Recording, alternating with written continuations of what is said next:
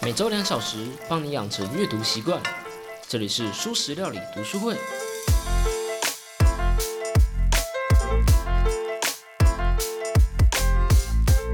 Hello Hello，大家好，我是主角小 P。终于来到这了，两年后的下坡地主岛啊，不是啦，终于到行为上集，没错，还有下集，上集的最后一章了。在这本书一开始的时候，行为的作者萨博斯基写下了这么一段话：人类是一种动物，但是是一种用特殊的方式、特殊的动物。从脑神经学到动物行为学，再聊到婴儿时期和基因，最后的最后，我们要来解决一个问题：行为，人类的行为有多大的程度像是动物？人类特殊的点是特殊在哪？而我们将会从演化的角度来思考这个问题。没错，这个演化就是达尔文的演化论。演化是一个我们可能从国小就接触到的理论，吼，但是人们却常常对它会有所误解。其中最常见的就是，请问是大猩猩是你的祖先呢，还是窝黑猩猩是呢？答案是，都不是。对于演化最常见的误解就是以为现存的物种是你的祖先。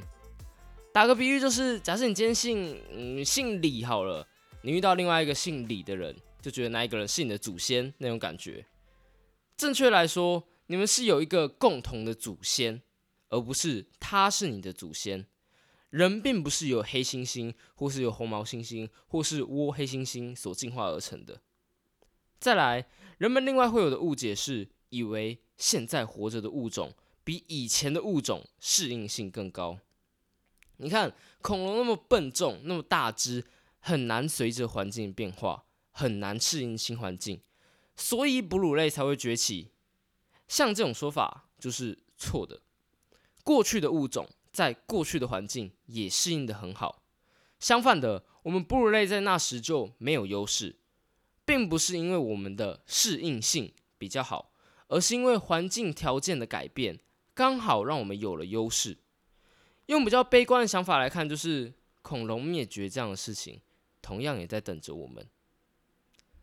演化大部分是在说特征的演化，但是生物学有不少分支嘛。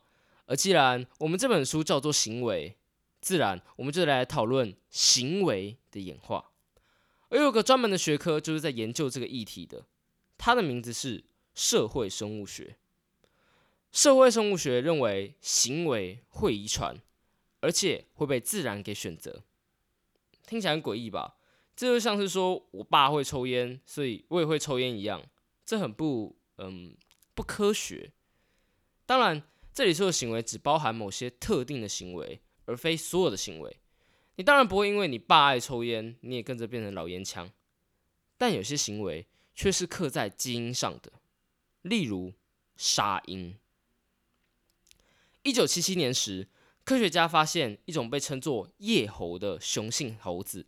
会自相残杀，虽然听起来很残酷了，但似乎就合情合理嘛。反正男生就是这样子嘛，都会打打杀杀的。但是他们却会做一些特殊的残杀行为。工业猴会杀死婴儿，为什么要这么做？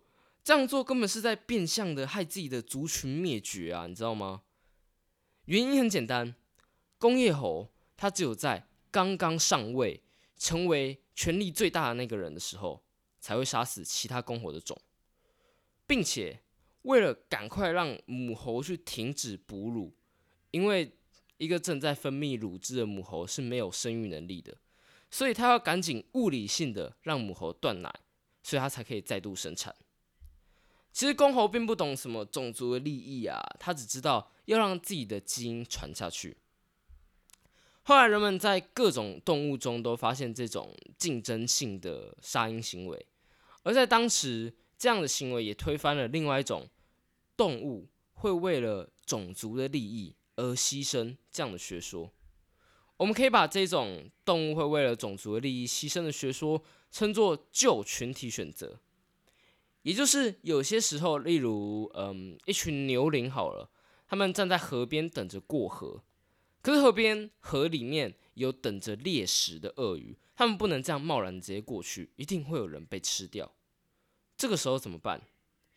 一只老一只比较年老的老 Coco 的老牛羚就会跑到前头，纵身一跃，牺牲自己，让群体得以过河。本来科学家以为这是那一个那个老爷爷为了群体、为了种族的利益而光荣的牺牲，但实际发生的更可能是其他牛羚为了自己，所以把那个老头推到了前头。他们并不是为了种族的利益，而是为了个体的利益，为了每一只年轻的牛羚个体的利益，所以他们互相推挤，最后没有利益的老头就被推到了前面。动物会首先为了自己的利益。而目的是为了让自己的基因得以留存，这就是演化给我们的第一条生存规则：个体选择。你要把自己而不是别人的基因传播下去，所以你要竞争交配权，而且保护自己的而不是别人的后代。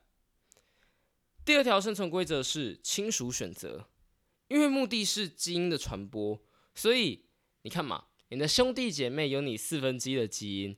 你的表哥表妹有你大概八分之一的基因，考虑到其实你的小孩也只有你的二分之一的基因而已，这个基因从你的小孩传下去，和从你的亲戚传下去几乎没有什么太大的差别，所以你也该为你的亲戚拼命。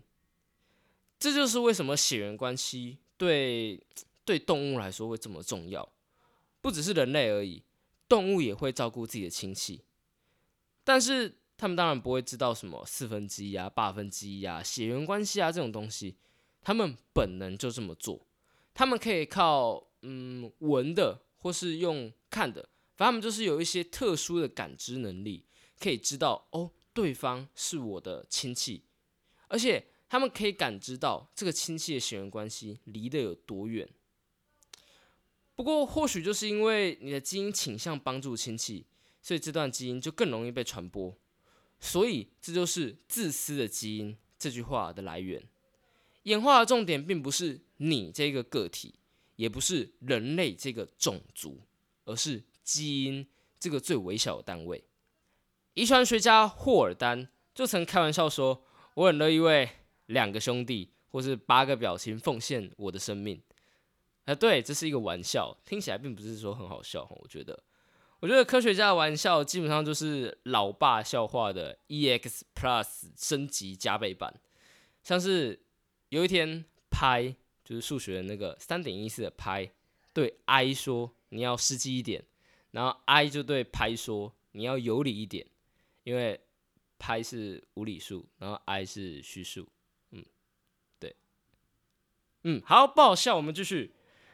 亲属选择中还有另外一个子议题，那就是。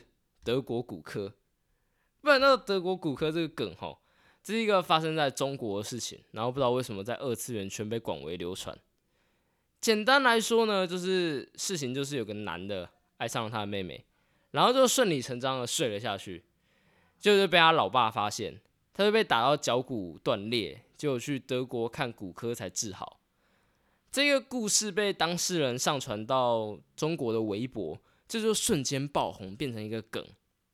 如果动画中出现妹控这种角色，就是喜欢亲妹妹的这种角色的话，或是类似的情节，就会出现像是啊德国骨科关心你，不是哦德国骨科吗？这里预定一个床位，这样迷音出现。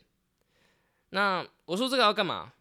嘿，对，这就是亲属选择的问题。既然你的兄弟姐妹有你四分之一的基因。为什么不让这个基因更完整一点？为什么近亲交配不是普遍的？这里不是要讨论什么道德或是价值观这样的问题，而是从动物学上来说，为什么基因没有鼓励近亲交配？作者这里其实写的很少，他只有从人类角度解释说啊，因为近亲交配会有很多遗传问题，坏处大于好处，所以不会进行交费。但我就好奇啊，人类会主动避免这件事情，那动物呢？动物也会本能的避免吗？可是像像我家养的狗好了，他们就没这问题啊。所以我就稍微爬了一下文，然后发现中文的文章讨论这个的真的是太少了。于是我只好用了破英文，还有强大的 Google 翻译来尝试理解，就会发现一些有趣的事情，像是有些臭虫还有蟑螂，比起一般的昆虫，更倾向近亲交配。有可能你整栋房子里面的所有蟑螂都是同一个母亲的，但是它们的基因不知道为什么可以去抵抗一些跟近亲遗传有关的坏处，像是那种显性的即呃显性的那种遗传的病，它另外显性遗传的病就很容易真的显现出来这样的呃近亲遗传的一些坏处。科学家还不知道为什么，但是对于臭虫还有蟑螂近亲交配几乎是完全 no problem 零风险的。然后另外还有一些动物，例如狮子，好了，会因为从出生到有性能力这段时间足够长，通常女儿的老爸就已经退休了，他已经从那一个嗯后宫佳丽三千的位置退下来了，所以就比较不会有近亲交配。还有像是野生的家属，家属就是嗯不是人类的那个家属，就是老鼠的那种家属。可以靠嗅觉去辨认亲缘关系。我们刚刚前面也有讲到，有些动物会靠一些特殊的感官去辨认亲缘关系嘛。但是家属当他们辨辨别之后，他们会主动的避免。我觉得是一个蛮特别的现象。原来近亲交配是一个这么广大的世界啊！哦，对了，附注一下，德国骨科的那一位当事人啊，他妹妹移居国外，并且结婚了啊，满嘴的砂糖啊，真是幸福。我们前面有说到第一条规则，个体选择嘛，但是你有没有觉得它哪里怪怪的？没错，动物在我们大多数的印象上，的确是跟无私这种东西沾不上边。但是，难道动物的本质就是竞争吗？难道就是要自私的占优势？动物就是为了要征服吗？大多数的情况是的，但是总会有几种例外。例如，假设有剪刀、石头、布这三种族群，好了，很显然的，他们相互克制。剪刀会去剪破布，布去包围石头，而石头去砸坏剪刀。但是，就因为石头有砸坏剪刀，他就应该要善用这样的优势，把所有剪刀全部砸坏吗？不行，因为如果这么做，布就会没有了克星，布可以完全的包围石头，所以石头会克制自己的冲动。来让剪刀不要损失太多，听起来很不像是一般生物界会发生的事情吧？克制自己的冲动，听起来超级像人类的行为，就是那种大脑前额叶皮质才会做到的事情，听起来很有博弈论的味道。但是这个情况是的的确确在大肠杆菌这样子的嗯病毒，就是它是一个算比较简单的生物体中都被发现的东西。我相信在现代的。在比较复杂的动物群体中，也有这样的事情，有点像是食物链当中的微妙平衡。不过，同样的，这种平衡是得来不易的。不过，听起来好像还是哪里怪怪的吼。这好像和无私又不太像，克制自己不杀人，跟帮助别人好像是不一样的吧？诶，我竟然阻止了一起杀人案的发生哦！哦，你是怎么阻止的？好厉害哦！你有没有受伤啊？没有啦，我没有受伤，我是靠着我强大的自制力来阻止的。这个听起来就很不像无私的行为吧？这听起来并不像是利他的合作，互惠利他行为就是演化给我们的第三条规则。有时候这种规则也被称作败不复活的新群体选择。动物界的合作和我们所想的合作似乎不太一样，它不一定是信任的，更多的情况是这样的。假设猴子好了，如果你帮我抓背，我就帮你抓背。不过其实我并不想帮你抓背，我想要作弊躲过。而且我知道你也这么想，所以我要监督你。根据第二条规则，合作一定会尽量找亲戚。我想这在人类中也不是少见的。但是一个社会性的群体，例如猴子们，就不能只跟亲属们合作。鸟类列队飞行，所以可以由最前面的那一只鸟的上升气流。来节省后面的鸟的力气，但是为什么那一只鸟要站在前面？小鱼们会一起的游泳，可以让猎食者去难以猎杀，甚至以量取胜来吓走大鱼。可是谁要站在这个群体的最外面？答案是轮流，因为一起对方会有所回报，所以牺牲自己当下的好处去换取下一次的回报。但就像猴子抓痒一样，这需要惩罚机制。你不帮我抓，那我下次也不帮你。你这一次不愿意去前面飞翔，那你就不准在队伍中。那些不合作的，打不过合作的，所以消失了。这其中的机制，跟我在理性来说，你该当个好人那一集说到的囚徒困境的博弈论是一样的。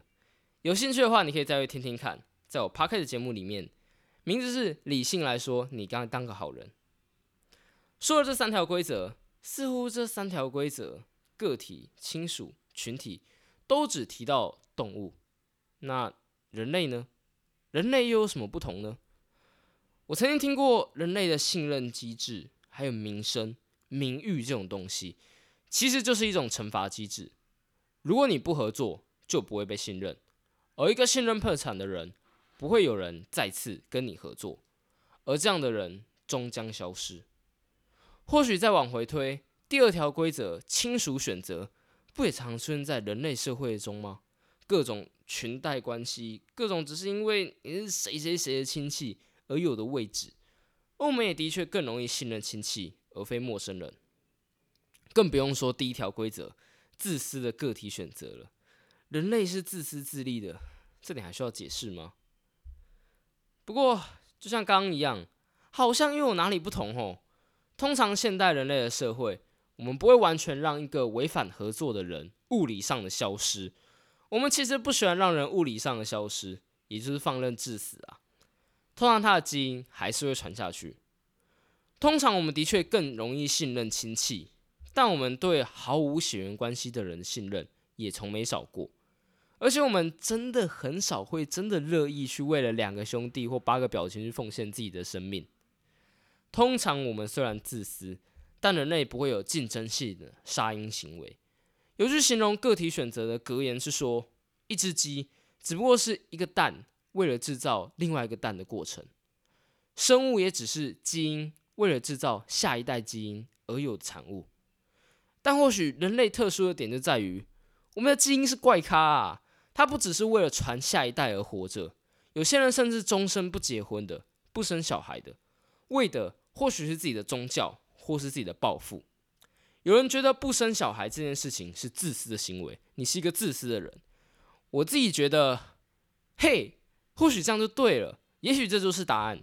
我们人类的自私是个体的自私，这里的个体不是基因的自私，而是个人的自私。当演化给基因选择的三只脚——个体、亲属和利他群体，都是以基因为主体时，人类把基因替换成了个体、个人，于是用特殊的方式活着的特殊的动物——人类出现了。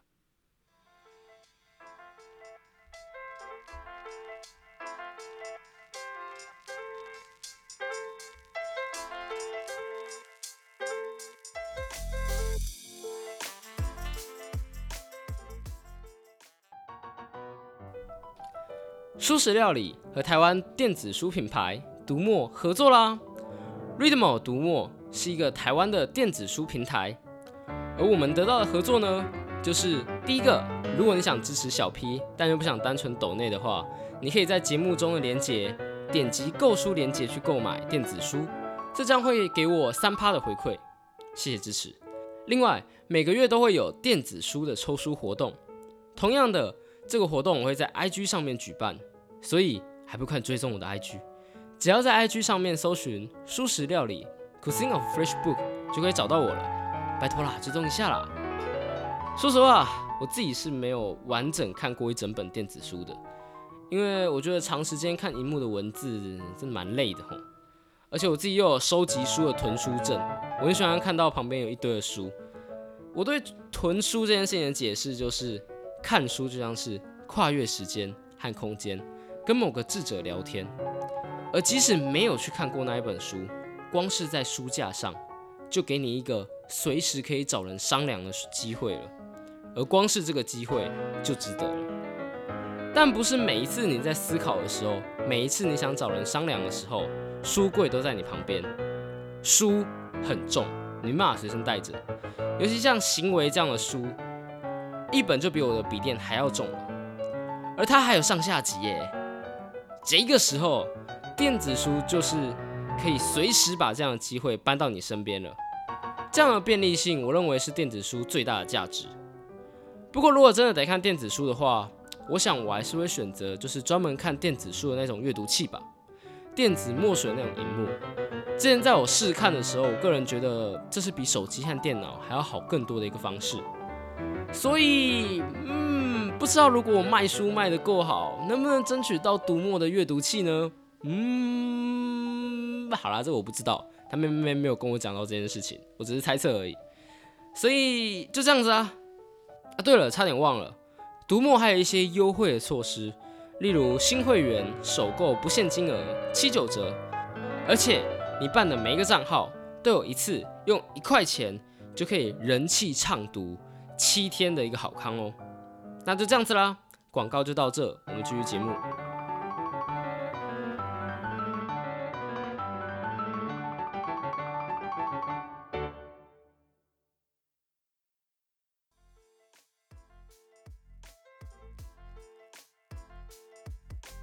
不知不觉，行为上集我们已经讨论完了。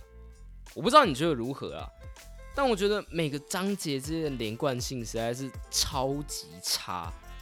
我感觉自己每次都在开新的话题、新的学科、查新的资料、看新的脉络，而且每次越往后讲，越难和具体的那一个行为做连接，到最后都有一种我在说冷知识的感觉。行为发生前一秒发生的事情。和几万年前一只讨厌的鱼爬上岸来，还有我现在得要上班缴房租，这两件事情可以说关联极小。一个可能是脑神经学的事情，另一个却是遗传生物学的事情。不过这一切却都和最末端的那一个行为有关。这一切都很复杂，而这就对了。这个作者想说的其中一个最重要的点就是行为真的。它瞄的很复杂，而我们能做的只能像现在一样，一个一个学科拆开来，尝试去接近真相。但或许人类拆开来研究拆习惯吼，使得虽然我们每一个点、每一个小细节都知道的很细，我们甚至已经可以说是把人类每一个小阶段都看得很透了，但是就很少把东西组合起来来看。而这本书就是给你一个组合的视角。所以说了这么多，重点就是该来复习一遍了。首先，一个行为发生了，这可能是个坏的行为，你扣下了扳机；这可能是个好的行为，枪声吓跑了狼群，你和朋友得以拯救。这到底是好是坏，取决于当下的脉络和角度。不提脉络，我们无从评判行为，这点很重要。我们之后会再谈到。而要提脉络，我们得先说一秒之前。一秒之前，首先影响你的是你的大脑、自动控制层、边缘系统和皮质层是主要的成员。边缘系统主要负责情绪、平直，从事认知、抽象和理性。